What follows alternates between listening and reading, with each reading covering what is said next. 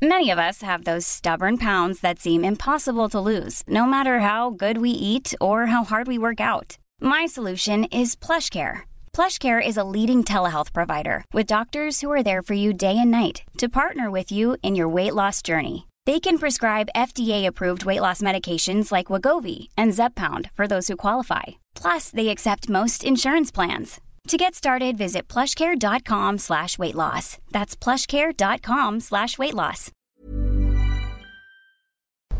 Porque el mundo actual no se entendería sin la economía y los negocios. Acompaña a Mario Maldonado, el columnista de negocios más joven y objetivo del periodismo financiero, en su programa Bitácora de Negocios.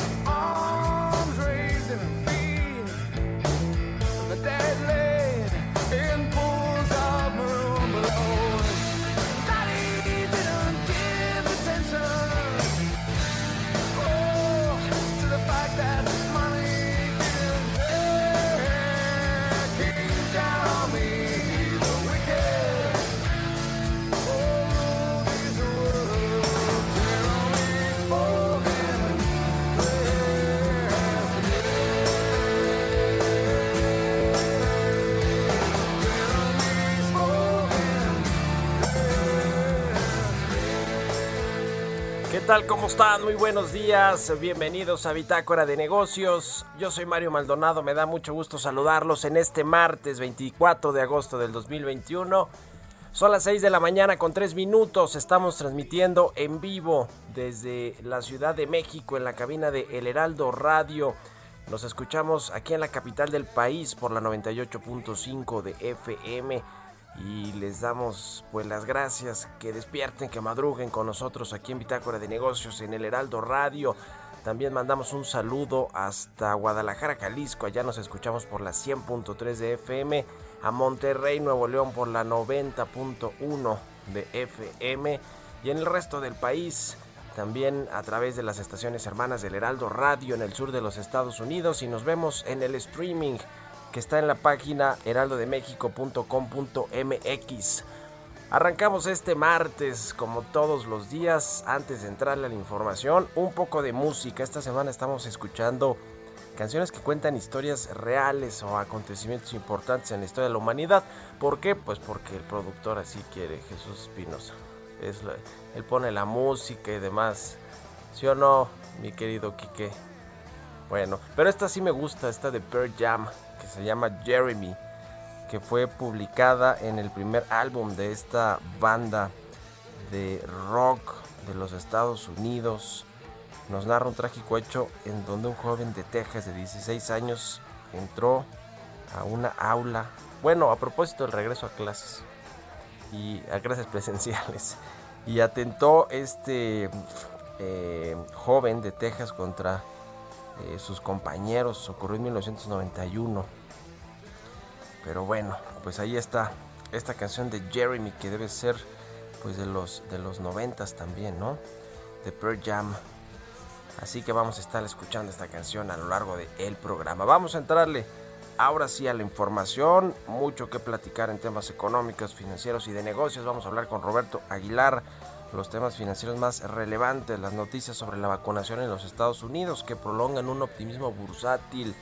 El petróleo corta su racha de pérdidas y los precios suben más de 5%. México recibe finalmente del Fondo Monetario Internacional poquito más de 12 mil millones de dólares que van directo a las reservas del Banco de México. Ya tendrá que, pues ahí, el gobierno federal, eh, a través de Rogelio Ramírez de la el secretario de Hacienda, buscar que se puedan utilizar estos recursos para prepagar deuda del gobierno, deuda pública. Ya veremos qué sucede con todo este asunto.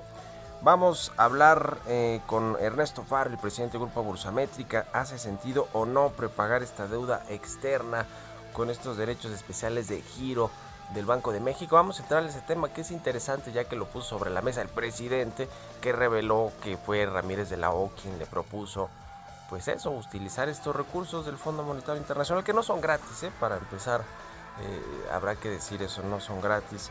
El presidente pues todo lo que venga de recursos adicionales le hace ojitos porque requiere ese dinero para todos sus programas sociales, sus proyectos de infraestructura y para pagar deuda porque fue la promesa que hizo al inicio de la campaña hacia la presidencia y ya como presidente de la República. No le ha salido esa jugada, por cierto, eh, de reducir deuda. Al, revés, ha aumentado la deuda pública de México. Eh, por lo menos como proporción de la economía del Producto Interno Bruto. Bueno, vamos a platicar con Carlos Hurtado, director del Centro de Estudios Económicos del Sector Privado. La situación del sector salud puede deteriorarse aún más en el 2020 ante el, limitado aumento del gasto. Es todo un asunto. El presupuesto, vamos a entrarle a ese asunto del paquete económico del próximo año que ya en eh, pues unas semanas tendrá que ser entregado por la Secretaría de Hacienda al Congreso mexicano para que le echen ojo ahí los la nueva legislatura de la Cámara de Diputados que es la que negocia, define cómo queda ese presupuesto, aprueba pues el presupuesto que manda la Secretaría de Hacienda. Vamos a hablar de eso con Carlos Hurtado del CESP y también vamos a platicar con el comisionado presidente del el INAI, Francisco Javier Acuña. Con el comisionado del INAI, Francisco Javier Acuña, sobre una eh, pues eh, instrucción que hace a Pemex, a Pemex Logística sobre las pérdidas financieras en un almacén de Progreso Yucatán. En fin, vamos a hablar de además de eso, pues de cómo está la opacidad en el gobierno federal que pues al revés de lo que nos dijeron en el principio, hay cosas pues que se esconden, ¿no? Que no se quieren entregar información. Por ejemplo, lo que sucedió con petróleos mexicanos este fin de semana en la sonda de Campeche esta explosión en la que han perdido la vida por lo menos cinco personas. Hay, me parece que tres desaparecidos todavía. Ayer el, el, director de Pemex informa, pues de manera muy escueta, qué sucedió en esta plataforma. Bueno, no, no informa qué sucedió en realidad, no dijo nada, solo dijo que ellos no tuvieron la culpa, que no fue falta de inversión en mantenimiento ni en la operación, que Pemex es una empresa de primer nivel y que todo lo hace perfecto y más si la dirige Octavio Romero este ingeniero agrónomo amiguísimo, compadre del presidente López Obrador. Y bueno, pues echó culpas. Pero bueno, esa información, por cierto, se va a reservar por cinco años. ¿Quién, quién te va a pagar? Eh, ¿Cuánto va a pagar eh, la aseguradora que tiene petróleos mexicanos? Imagínense cómo está la opacidad. Y, así con otras explosiones y derrames. ¿Se acuerda el que sucedió también hace unas semanas en la misma zona de Campeche? Que generó una bola de humo en el mar que Greta Thunberg y otros eh, legisladores congresistas de Estados Unidos lo criticaron. En fin, hubo un desastre con Pemex. Vamos a hablar también de ese asunto y de otros temas aquí en Bitácora de Negocios. Así que quédense con nosotros en este martes. Se va a poner bueno. Son las 6 con 9.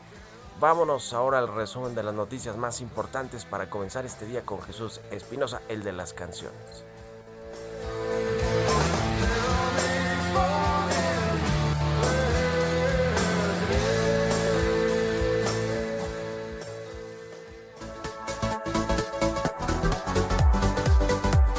Diferentes opciones que brinda cada mercado para digitalizar sus pagos y las transacciones financieras sin contacto se aceleraron a gran escala en Latinoamérica. De las diferentes opciones que brinda cada mercado para digitalizar sus pagos y las transacciones financieras sin contacto se aceleraron a gran escala en Latinoamérica, de acuerdo a... El editorial.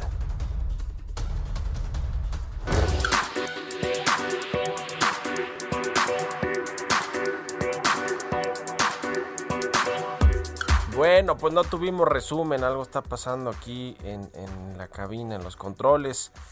Lo vamos a poner despuesito del corte y mientras, pues vámonos con la editorial.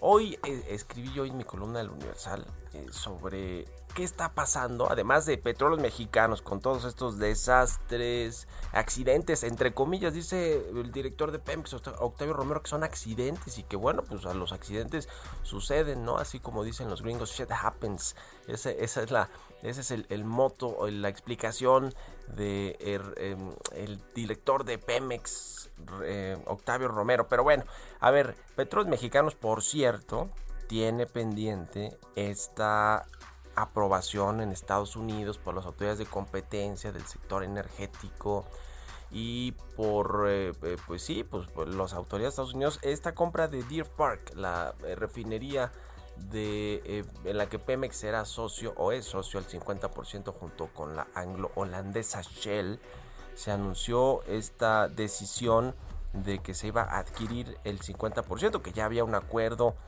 con Shell para comprar este otro 50% y entonces Pemex se quedaría con el control, con la operación de esta refinería que está en Houston, Texas.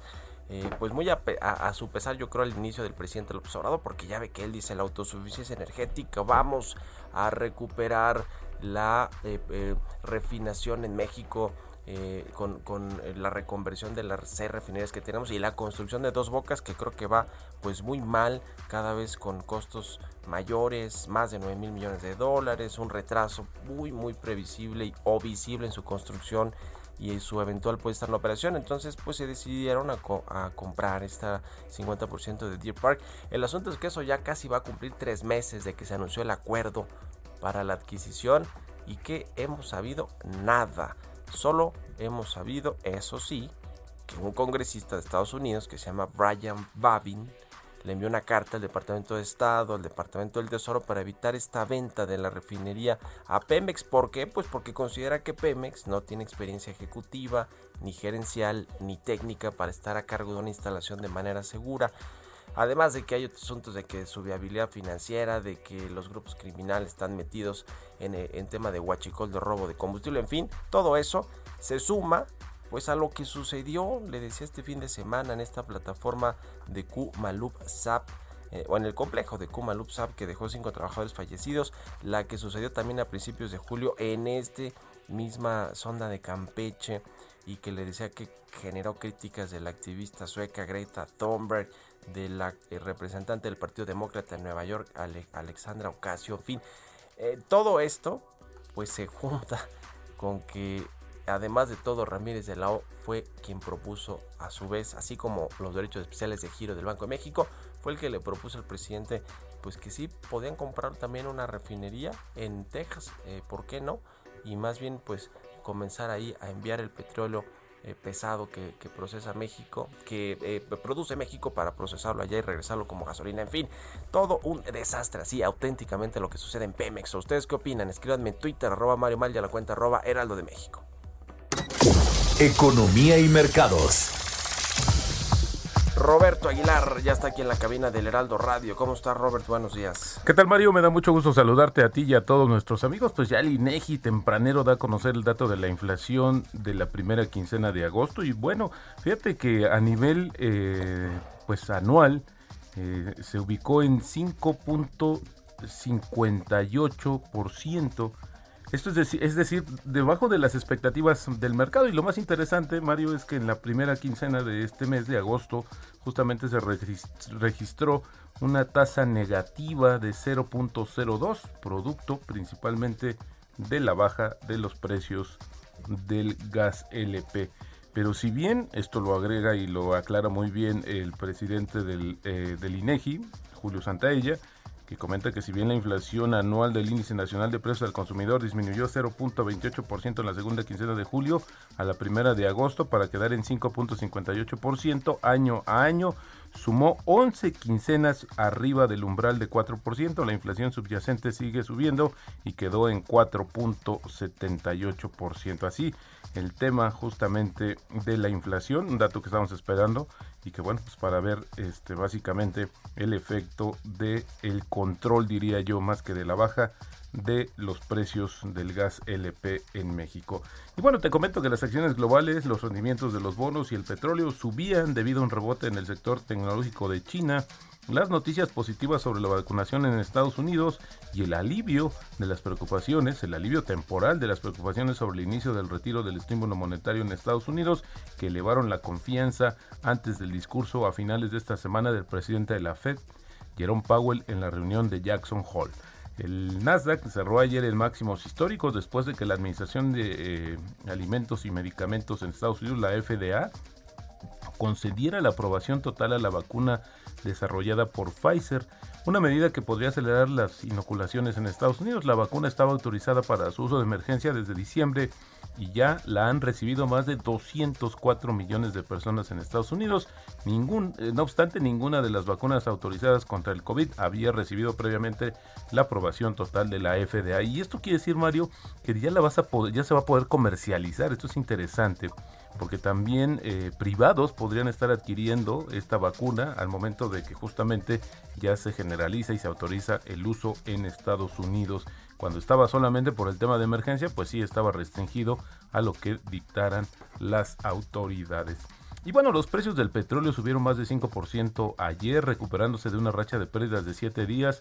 Esto debido a la debilidad del dólar y la fortaleza de los mercados bursátiles. Bueno, los futuros eh, del crudo Brent ganaron 3.5 dólares, mientras que los del WTI 3.5 para subir 5.6%. La mezcla mexicana cerró ayer en 62.22 dólares. También te comento que el regulador bursátil de Estados Unidos comenzó a emitir nuevos requisitos de transparencia para las empresas chinas que buscan cotizar en la bolsa de Nueva York. Esto como parte de un plan para aumentar el conocimiento sobre los riesgos involucrados. Mientras tanto, las bolsas chinas han suspendido más de 40 ofertas públicas iniciales en Shanghái y Shenzhen, mientras investigan a varios intermediarios en las operaciones. El endurecimiento de la vigilancia de las ofertas ocurre justo cuando China ha puesto en marcha una oleada de medidas regulatorias contra sectores que van desde el Internet hasta la enseñanza, China dijo precisamente ayer que reforzaría el control de las empresas de contabilidad en una lucha contra la falsificación financiera, prometiendo tolerancia cero.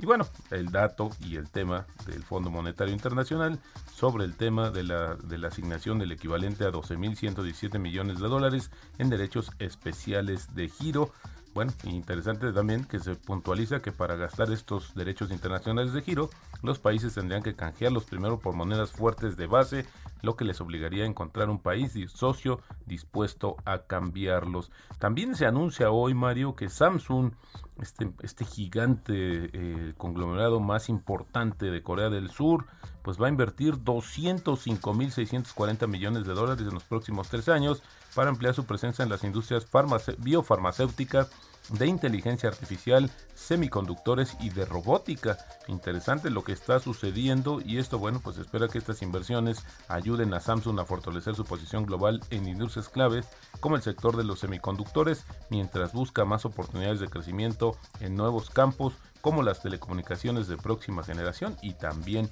la robótica. También se informó que la filial de Santander en Estados Unidos comprará la participación minoritaria de su división de financiamiento del consumo que aún no posee por 2.500 millones de dólares, un precio ligeramente superior a lo que había anunciado apenas en julio. La operación valora la totalidad de la unidad de consumo de Santander en Estados Unidos en 12.700 millones de dólares. Importante decir que Santander intenta consolidar algunos de sus negocios bajo un control más estricto. A principios de este año ofreció recomprar la participación minoritaria de su negocio en México, que aún no poseía, tras haber tomado el control total del mismo dos años antes, cuando dejó de cotizar en bolsa. Y el tipo de cambio, Mario, está cotizando en estos momentos en 20.33. Ayer tocó el máximo de 20.44 y con ello tenemos ya una depreciación anual acumulada de 2.4%. Y la frase del día de hoy, no esperes el momento preciso en el que el mercado esté listo para invertir, empieza ahora. El mejor momento para sembrar un roble fue hace 20 años, el segundo mejor momento es ahora. Y esto lo dijo James Stowers, un eh, prominente inversionista bursátil estadounidense. Buenísimo, gracias Robert. Al contrario, muy buenos días Mario. Roberto Aguilar, síganlo en Twitter, Roberto AH y al ratito en la televisión en el canal 10, por ahí de las 7.15. Vamos a otra cosa. Radar Económico.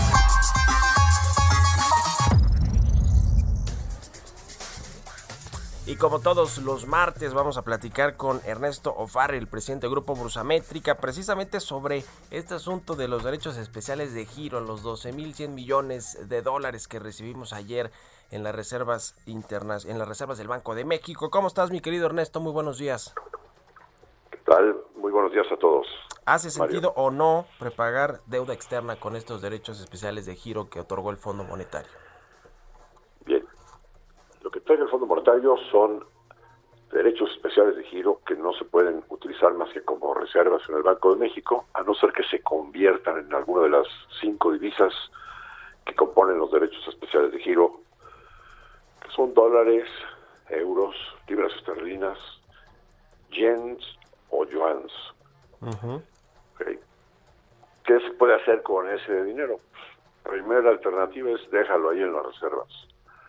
Bueno, hoy estamos con las reservas internacionales más altas de la historia. Debe andar por ahí de los 205 mil millones de dólares. Y esas reservas ayudan a fortalecer al peso, a incrementar la confianza en la moneda mexicana y eso a su vez hace que el tipo de cambio pudiera estar más abajo y por lo tanto a su vez también pues menor inflación, menor necesidad de tasas de interés altas en pesos. La segunda alternativa es usarlo en alguna otra cosa, puede ser para apoyar la reactivación económica, para pagar los gastos de, la, de las vacunas, o para prepagar deuda. En este caso, pues hay una propuesta del secretario de Hacienda, le hace al presidente, el presidente se ve que la compró eh, absolutamente para prepagar deuda. Tenemos poco tiempo, te digo rápido. Se puede prepagar la deuda en pesos del gobierno, perdón, en dólares que tiene el gobierno mexicano, para lo cual el gobierno mexicano tendría que emitir pesos emitir deuda en pesos. Con ese recurso ir a comprarle los dólares al Banco de México una vez que el Banco de México vaya a la Reserva Federal a convertir estos DEX en dólares. Pero a mí me parece que haría más sentido, en lugar de pagar la deuda del gobierno federal, porque el gobierno federal tiene grado de inversión y por lo tanto tiene costos de, endeudamiento bajos, bajos preferiría que se aplicara a la deuda de Pemex, porque Pemex sí perdió el grado de inversión. La última vez que salió a emitir en dólares le costó el 7%, pues creo que ahí podría ser optimizado el uso de los DEX para eh, prepagar deuda de Pemex. Pues sí, hace más sentido porque además Rogelio Ramírez de la otra ahí en la mira a petróleos mexicanos en el buen sentido y va, va a hacerse cargo ahí yo creo que de sus de sus financiamientos de los vencimientos próximos y de pues tratar de mejorar la situación financiera de Pemex aspirando a que en algún momento nos regresen el grado de inversión y ya no salga tan caro eh, pues sí eso refinanciar la deuda no es decir sale muy caro. Así es así es a Pemex sale carísimo y el, el gobierno es el que está soportando todas las amortizaciones de la deuda y está poniéndose en riesgo eh, la calificación de grado de inversión del gobierno mexicano por esta eh, estrategia, ¿no? Pues interesante, ahí está el análisis de Ernesto Farrell también en su columna del financiero de los lunes. Gracias mi querido Ernesto, un abrazo y muy buenos días. Gracias a ti Mario, que estés muy bien, buen día. Igualmente. Bueno, vámonos a la pausa, 6 con 24, regresamos y nos vamos escuchando, ya no, pero ya sí. Bueno, regresamos.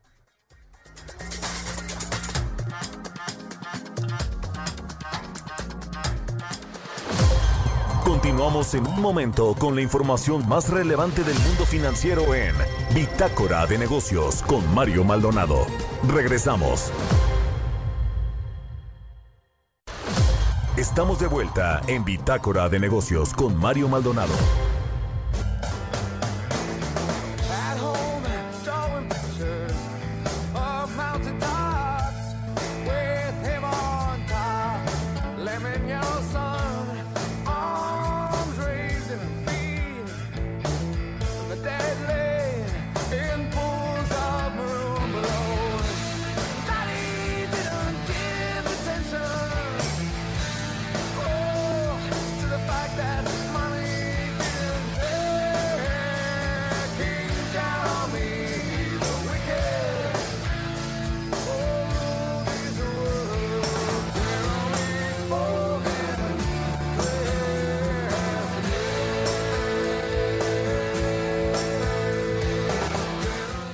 Estamos de regreso aquí en Bitácora de Negocios. Son las 6 de la mañana con 31 minutos. Seguimos escuchando a Pearl Jam con esta canción que se llama Jeremy. Y vamos a ir ahora sí al resumen de noticias. Se nos trabó hace ratito, pero ya está listo el resumen de las noticias más importantes para comenzar este martes. Todavía es temprano, ¿no? 6.31, vale la pena. Con Jesús Espinosa, vamos a escuchar.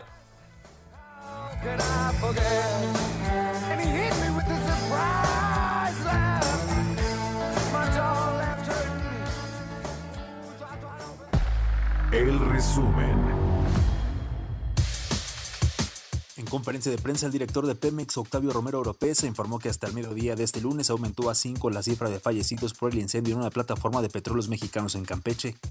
Donde se reportó como consecuencia el lamentable fallecimiento de cinco personas, seis lesionados y dos desaparecidos. De ellos, un trabajador fallecido desde Pemex y cuatro de la empresa Cotemar, hay dos desaparecidos de la empresa Bufete de Monitoreo de Condiciones e Integridad. Romero Oropesa calificó el hecho como un accidente. Pero fue derivado no de una falla de equipo, no de una falta de mantenimiento, sino de una tarea programada, donde hubo lo que todos conocemos como un accidente. ¿A qué se debió? Lo sabremos con el paso de los días. Debido a la explosión de la plataforma, se suspendió la producción de 421 mil barriles de petróleo. 125 pozos se vieron afectados y se estiman pérdidas por 24.9 millones de dólares diarios.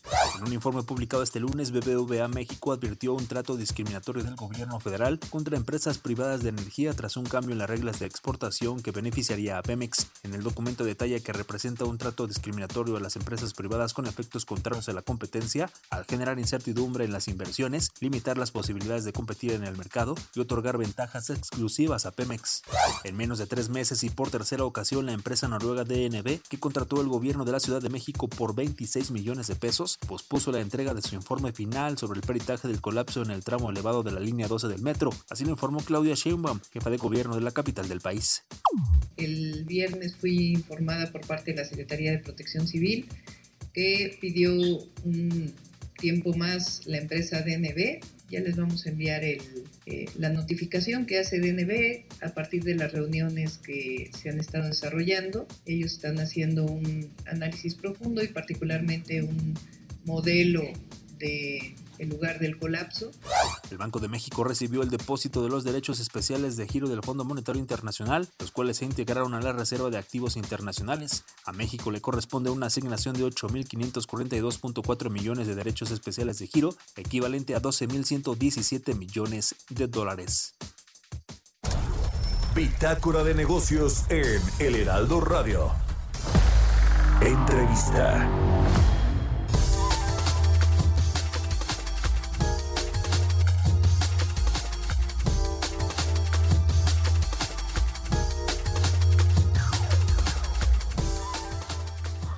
Bueno, cambiando de tema, aunque tiene que ver con el sector energético y con petróleos mexicanos, el Instituto Nacional de eh, Acceso a la Información, de Transparencia, Acceso a la Información, Protección de Datos Personales, el INAI, publicó recientemente pues un eh, informe sobre eh, las pérdidas financieras en en un almacén de progreso en Yucatán de petróleos mexicanos pero no se informó más bien por parte de Petróleos Mexicanos. Hay opacidad en lo que eh, tiene que ver con esta empresa productiva del Estado, que por cierto ya le decía que este accidente, entre comillas, que dijo su director Octavio Romero, sucedió el fin de semana en, las instalaciones de Pemex allá en la, en la zona de Campeche, pues va a ser reservado además por cinco años según ha trascendido. ¿Cómo? Vamos a platicar con el comisionado del INAI, Francisco Javier Acuña. Comisionado, ¿cómo está? Muy buenos días.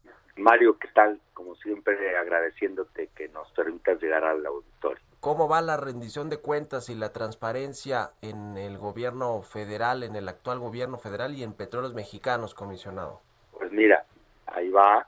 Eh, todas las administraciones tienen siempre algún tipo de, bueno, de reflejo. Hay una reticencia ordinaria y aquí lo que hemos venido diciendo es que hay cinco hay una serie de características. Se acude, por ejemplo, como en este caso que me pediste eh, sobre, el que, sobre el que se versa la entrevista, se acude a decir que no les toca. Por ejemplo, se niega la competencia.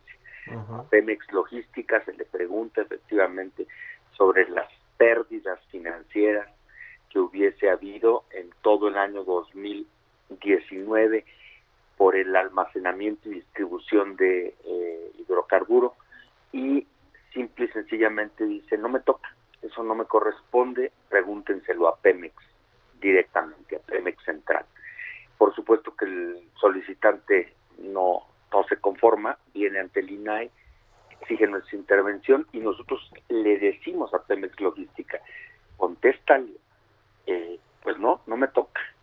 Eh, eh, se mantiene en su postura y entonces es que nosotros le hacemos ver, investigando, indagando, que por supuesto que en el informe de 2020 de eh, Pemex Logística se reconoce que hubo una merma de, por, por estos conceptos de un millón ochocientos, bueno, hubo un millón ochocientos eh, mil eh, barriles de petróleo diarios eh, de, distribución y se advierte que en ese flujo tan grande hubo una merma de 12% entre el 2020 y el 2019, lo cual se atribuye a la pandemia.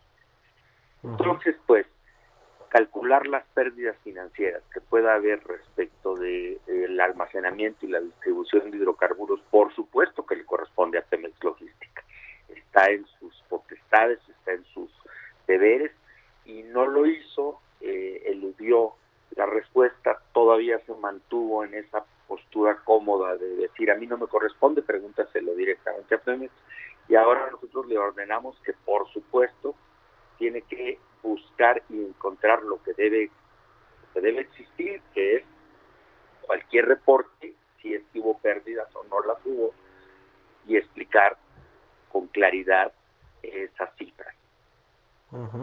Sobre, sobre los accidentes o eh, eh, digamos estos eventos que ha habido con petróleos mexicanos recientemente, el del fin de semana pasado, pero también hubo otro eh, derrame, una explosión en el mar a principios de julio en, en, el, en la misma zona de Campeche y algunos otros eh, que tienen que ver con esta empresa paraestatal o empresa productiva del Estado. Eh, esa información eh, normalmente también se reserva por, por periodos de hasta cinco años para pues conocer digamos a detalle en este caso de la del fin de semana el, la póliza del seguro de cuánto asciende eh, eh, y algunos otros datos, información sobre las investigaciones. Eh, eso, eso cómo, cómo funciona, comisionado. Mira, la ley sí permite que en casos específicos en los que puede desde luego caber siniestro, se pueda reservar información. Eso desde luego que cabe porque has dicho muy bien, hay pólizas, hay una serie de efectos de, de carácter legal que pueden, eh, vamos a decirlo, eh, afectarse si este se da a conocer la información íntegra. Pero con independencia de que se reserven algunos elementos que puedan volverse, eh, vamos a decir, en contra de la propia empresa, en términos diversos, económicos, claro, no tiene que reservarse absolutamente la información, tiene que haber una versión pública de la información. No hemos resuelto estos casos, no debo yo anticiparme, pero te puedo decir por sentido común que eh, todo acontecimiento, toda cuestión que ocurra, se debe explicar en la medida que lo permitan los datos duros o los datos efectivos, ciertos, concretos, eh, que pudieran estar, eh, vamos a decirlo así, dando la completa información pero en principio reservar y reservar a tope es a máximo, porque son cinco años, si no, como pasaba antes, eh, la ley hablaba de 12 años, se reservaba 12 años. Es una inercia, es una tendencia que por desgracia no es conveniente, porque no siempre se requiere de tanto tiempo para eh, que algo se mantenga reservado. Esta información a lo mejor requiere un año, requiere dos, o requiere tres, no tengo idea, ¿eh? cada caso es distinto pero el problema es reservar a todos. Eso ya trae un indicativo de eh, una intención de no precisar, de no explicar. Ya. Eh, estos asuntos como el eh, de las pérdidas financieras que no se transparentan, por ejemplo, en este almacén de Yucatán y esta pues eh, distribución que ya nos decía de Pemex Logística o el transporte de 1.804.000 barriles que eh, pues tuvieron una merma de casi 13% en el 2020 eh, en comparación con 2019 que se explica por COVID y otras cosas pero que no se transparenta. Hay, hay, recursos también para quienes solicitan la información. En qué acaban normalmente estos estos asuntos la resolución que dimos es obligándola Ah, primero ya, ya, hay una resolución final. Sí, obligándola primero a asumir competencia, a que no puede eludir que es competente de este tipo de, preguntas. Es competente, le toca, le corresponde. Y segundo, a buscar y buscar bien, porque no, no lo hizo bajo la idea de no me toca, a buscar las cifras exactas de las pérdidas pedidas. Siempre hay, por lo que vemos, eh, proceso ordinario que haya mermas. ¿no? Las mermas no siempre representan o pueden representar desde luego pérdidas financieras. Entonces aquí es donde está el punto clave. Y entonces, una vez que lo encuentre, le debe responder el solicitante en términos de 10 días hábiles. Muy bien, pues vamos a estar pendientes, comisionado, de la información que presente Pemex, en este caso Pemex Logística, y lo platicamos si nos permite. Le agradezco mucho estos minutos para Bitácora de Negocios y muy buenos días. Mucho gusto, siempre, Mario. Hasta pronto. Hasta luego.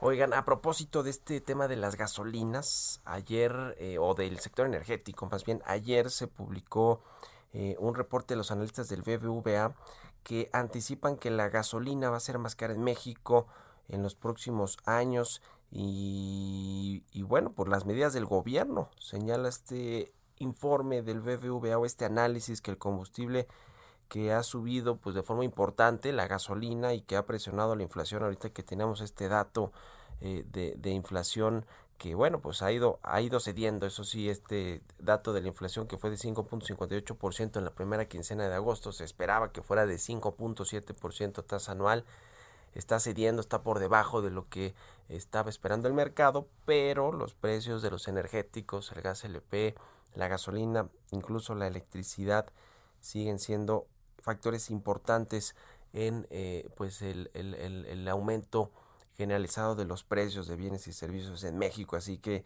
eh, pues interesante este análisis del BBVA, sobre todo, pues eh, señala que las medidas del gobierno que pues dan un trato discriminatorio a las empresas privadas en favor de Pemex, por ejemplo, en el despacho de las gasolinas, pues eso va a generar más eh, costos para eh, eh, los usuarios finales, es decir, precios más altos. Interesante. Vamos ahora sí con las historias empresariales. Historias empresariales.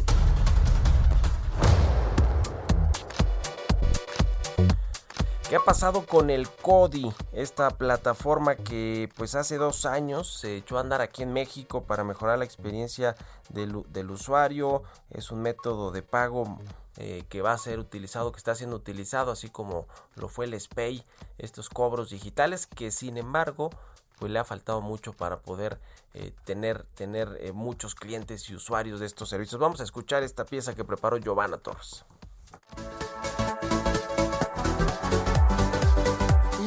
Diferentes opciones que brinda cada mercado para digitalizar sus pagos y las transacciones financieras sin contacto se aceleraron a gran escala en Latinoamérica. De acuerdo a datos del Banco de México, durante la pandemia en nuestro país el uso de efectivo se redujo de un 93% a un 86%, dando lugar a métodos de pago como CODI, una plataforma desarrollada por el mismo órgano para facilitar las transacciones de pago y cobro a través de transferencias electrónicas de forma rápida, segura y eficiente a través de teléfonos móviles. Este estudio revela que CODI es el método que más crecimiento ha tenido después del SPAY, ya que el 0.9% de la población objetivo lo utiliza, mientras que antes de la pandemia nadie lo usaba. Así, en el panel CODI, retos, oportunidades y su efecto en el ecosistema financiero, organizado por la empresa Sistema de Transferencias y Pago, mencionaron que el COVID-19 ha venido a traer el ímpetu que se necesitaba para superar la inercia del consumidor a los pagos digitales y ha creado un apetito global que no ha tenido precedentes.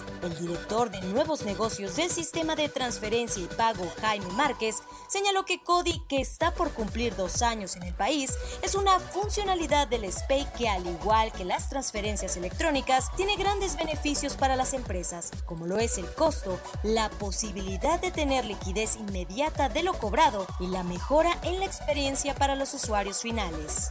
Jaime Márquez concluyó que la manera de eficientar la experiencia de los consumidores, al menos de las compras en línea, es que con CODI ya no es necesario proporcionar los datos de cuentas o tarjetas bancarias, lo cual evitará la clonación de tarjetas. Para Bitácora de Negocios, Giovanna Torres.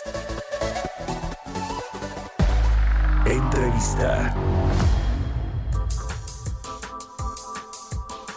Vamos a platicar ahora con Carlos Hurtado, el director del Centro de Estudios Económicos del Sector Privado, quien me da mucho gusto saludar. ¿Cómo estás, Carlos? Muy buenos días. ¿Qué tal, Mario? Muy buenos días. Gracias por estar aquí en el programa. Oye, varios temas que queremos platicar contigo, entre ellos el paquete económico del próximo año, el presupuesto y estos eh, precriterios eh, económicos del próximo año. Pero primero quiero preguntarte tu opinión como economista. Eh, muy, muy eh, eh, pues conocido, curtido pues en todo el ámbito internacional. Sobre estos derechos especiales de giro, ¿de qué lado estás? ¿Los puede usar el gobierno federal para prepagar deuda pública? ¿Llegan a las reservas del Banco de México? ¿Qué opinas? Mira, es un tema muy técnico. México, que yo sepa, nunca ha hecho este tipo de operaciones. O sea, siempre el fondo eh, de cuando en cuando y cuando hay crisis, etcétera, eh, crea los derechos especiales de giro, que es una especie, pues no son exactamente una moneda, una especie de moneda, y se los asigna a los países con ciertas fórmulas, ¿no? Y eso le sirve a los países para engrandecer sus reservas internacionales. Eso es lo que hacen. Cuando un país tiene una necesidad, por ejemplo, esto pasó, yo estaba ahí en el fondo en 2013, una cosa así, que eh, Venezuela quería utilizar unos DEX para pagar un vencimiento de una deuda que se le vino encima, ¿no? por, mil razones y no tenía los dólares para hacerlo. ¿no? Entonces hay un mecanismo dentro del fondo en el cual hay una especie de mutualidad ¿no? entre todos, en el cual el fondo le pide a otro país, en, en este caso tenía que ser Venezuela, pero él tiene DEX y los acreedores de Venezuela pues no le toman los DEX, le toman dólares. Entonces alguien de esa mutualidad y en el fondo se los tiene que cambiar por dólares, lo cual se hace, hay un compromiso para hacerlo, y entonces tomó el Banco Central de Venezuela, el Banco Central tomó los dólares, los que intercambió por DEX, y con eso hizo el, pago para ese vencimiento de la deuda y salió del apuro. Ese es el tipo de operación típica. Yo no he escuchado, a lo mejor sí hay, países que para pagar, para reducir su deuda, usan los DEX, no lo he escuchado. Tengo entendido, tengo entendido que esto sí se podría hacer para pagar deuda del gobierno federal, eh, como dijo el, gobernador del Banco de México. Pero eh, lo que tendría que pasar es que el banco, el gobierno federal tendría que comprarle los DEX a eh, los sí, correcto. ya convertidos en dólares al Banco de México. Es decir, esto no es gratis. El gobierno federal tiene que tener el dinero para pagarle al Banco de México y el Banco de México que le entregue los DEX ya convertidos en dólares para que se pudiera amortizar la deuda. Sí, sí. Entonces, eh, si bien creo que sí se puede, también creo que no es una cuestión gratis, no, no es que nos dieron un regalo y con eso lo vamos, a, reducir la deuda, porque el, gobierno tiene que pagarle al Banco de México esos deudas. Sí, no, no, nada, nada es gratis, ni esta línea de crédito flexible pues, pues que, que, nos cuesta creo que casi 150, 160 millones de dólares al, al año tenerla abierta con el FMI. Oye, cambiando de tema, nos quedan cuatro minutos y medio, querido Carlos. El tema del paquete económico del próximo año, ya estamos unos días prácticamente de que Hacienda entregue su propuesta de paquete económico al Congreso, eh, ya hay unos precriterios económicos. ¿Cómo, estás viendo el asunto del, presupuesto, la ley de ingresos, eh, etcétera? Sobre todo los proyectos prioritarios y la urgencia que hay todavía de destinar recursos, por ejemplo, al sector salud. Bueno, mira, yo, yo como veo, eh, no sé cómo voy a salir, prácticamente yo no tengo idea y entre mis amigos que hacen lo mismo que yo, pues no hay nadie que tenga así una idea muy certera. A mí me parece que no va a haber eh, aumentos, eh, no va a haber impuestos nuevos. Esto no quiere decir que no vaya a haber mayor carga fiscal por el lado de los impuestos, porque hay la idea de hacer una, esa es una idea que ha tenido el gobierno, no se lo va a llevar a cabo, de algunos de los productos que están con, con tasa cero de IVA, pasar los exentos y con eso habría mayor recaudación. Esa recaudación será una carga sobre las empresas, aunque finalmente, en la medida en que puedan trasladar las empresas a, precios esa mayor carga, pues también será una carga sobre los consumidores, ¿no? Sí, sí. Pero creo que es lo único que, que han tenido en mente, que, que, yo me haya interesado, digamos, es lo que más o menos conocemos. Bueno, con eso, eh, yo creo que en 2022 no va a tener un problema eh, financiero el Estado. ¿Por qué? Porque todavía eh, los precios del petróleo están bastante altos y yo creo que con eso puede cubrir más o menos, y lo poco que queda de algunos eh, recursos no recurrentes, con eso puede cubrir más o menos un ritmo de gasto que probablemente pueda ser un poquito menor como porcentaje del PIB hasta, al de este año. Este año era muy importante para el gobierno que el gasto público, sobre todo en sus programas sociales, y los proyectos de inversión prioritaria fuera alto, ¿no? Por motivos políticos. Sí. Bueno, el año que entra va a ser esa necesidad un poco menor. Yo sí creo que hay un problema para el mediano plazo en términos de eh, suficiencia de los impuestos para mantener estos ritmos de, de, gasto, pero no para el año que entra más. No para el año que entra por lo pronto. Oye, a Rogelio Ramírez de la O, ¿cómo lo estás viendo? Eh, ha tenido participaciones públicas todavía pues muy muy pocas acotadas eh, mandó un comunicado ahí cuando lo ratificaron en el en el Congreso eh, eh, y, y cuando el presidente lo anunció cómo, ves yo me imagino que tú lo conoces este qué opinas de, de la política económica el rumbo que puede tomar con Rogelio Ramírez de la en un minutito y medio querido Carlos nos conocemos nada más así de hablar por teléfono y de tantos años estar más o menos en lo mismo pero pero yo creo que el hecho de que, de que el nuevo secretario salga menos está bien. Yo creo que debe ser prudente, como debe ser, me parece, un secretario de Hacienda. Y seguramente debe estar evaluando las cosas. Digo, es un tipo con mucha experiencia como economista, pero sin experiencia administrativa en el gobierno. La Secretaría de Hacienda es muy compleja, eh, tiene muchas interconexiones allá adentro que afuera no se ven. Entonces, eh, eh, a mí me parece eh, que es un buen signo que el señor esté estudiando las cosas, callado y viendo qué va a hacer. Pues sí, eh, hay mucho que hacer, sobre todo con el paquete económico y luego pues vendrá el asunto de Pemex. El Pemex siempre es eh, un asunto que por lo menos el tema financiero normalmente lo suelen ver en la Secretaría de Hacienda y yo creo que va a ser el caso de Rogelio Ramírez de la O, pero bueno, pues con Pemex... Mira, yo nada más una cosa, en Pemex va a ver que el gobierno le va a tener que poner más dinero para seguir con ese plan que yo no estoy de acuerdo, porque que tiene de rescatar a Pemex, ¿verdad? Y el nuevo sacrificado va a ser salud, salud que ha sido el sacrificado eh, en, las circunstancias actuales, en donde debería ser mucho más eh, activa la Secretaría de Salud que lo que ha sido, que ha sido pues realmente muy Ya lo estaremos viendo. Muchas gracias, estimado Carlos Hurtado, director del Centro de Estudios Económicos del Sector Privado. Gracias, como siempre, por, tus, por, por las palabras, los minutos y muy buenos días. Muy buenos días a ti y al auditorio. Gracias, Mario. Que estés muy bien. Hasta luego. Con esto nos despedimos. Llegamos al final de Bitácora de Negocios. Se quedan aquí en el Heraldo Radio con Sergio Sarmiento y Lupita Juárez. Nosotros nos vamos al a la televisión, al canal 10, y nos escuchamos aquí mañana tempranito a las 6. Muy buenos días.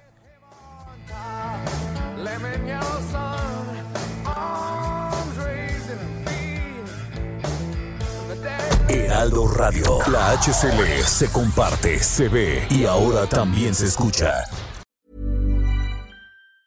Mom deserves the best, and there's no better place to shop for Mother's Day than Whole Foods Market. They're your destination for unbeatable savings, from premium gifts to show-stopping flowers and irresistible desserts. Start by saving 33% with Prime on all body care and candles. Then get a 15-stem bunch of tulips for just $9.99 each with Prime. Round out Mom's menu with festive rosé, irresistible berry chantilly cake, and more special treats. Come celebrate Mother's Day at Whole Foods Market.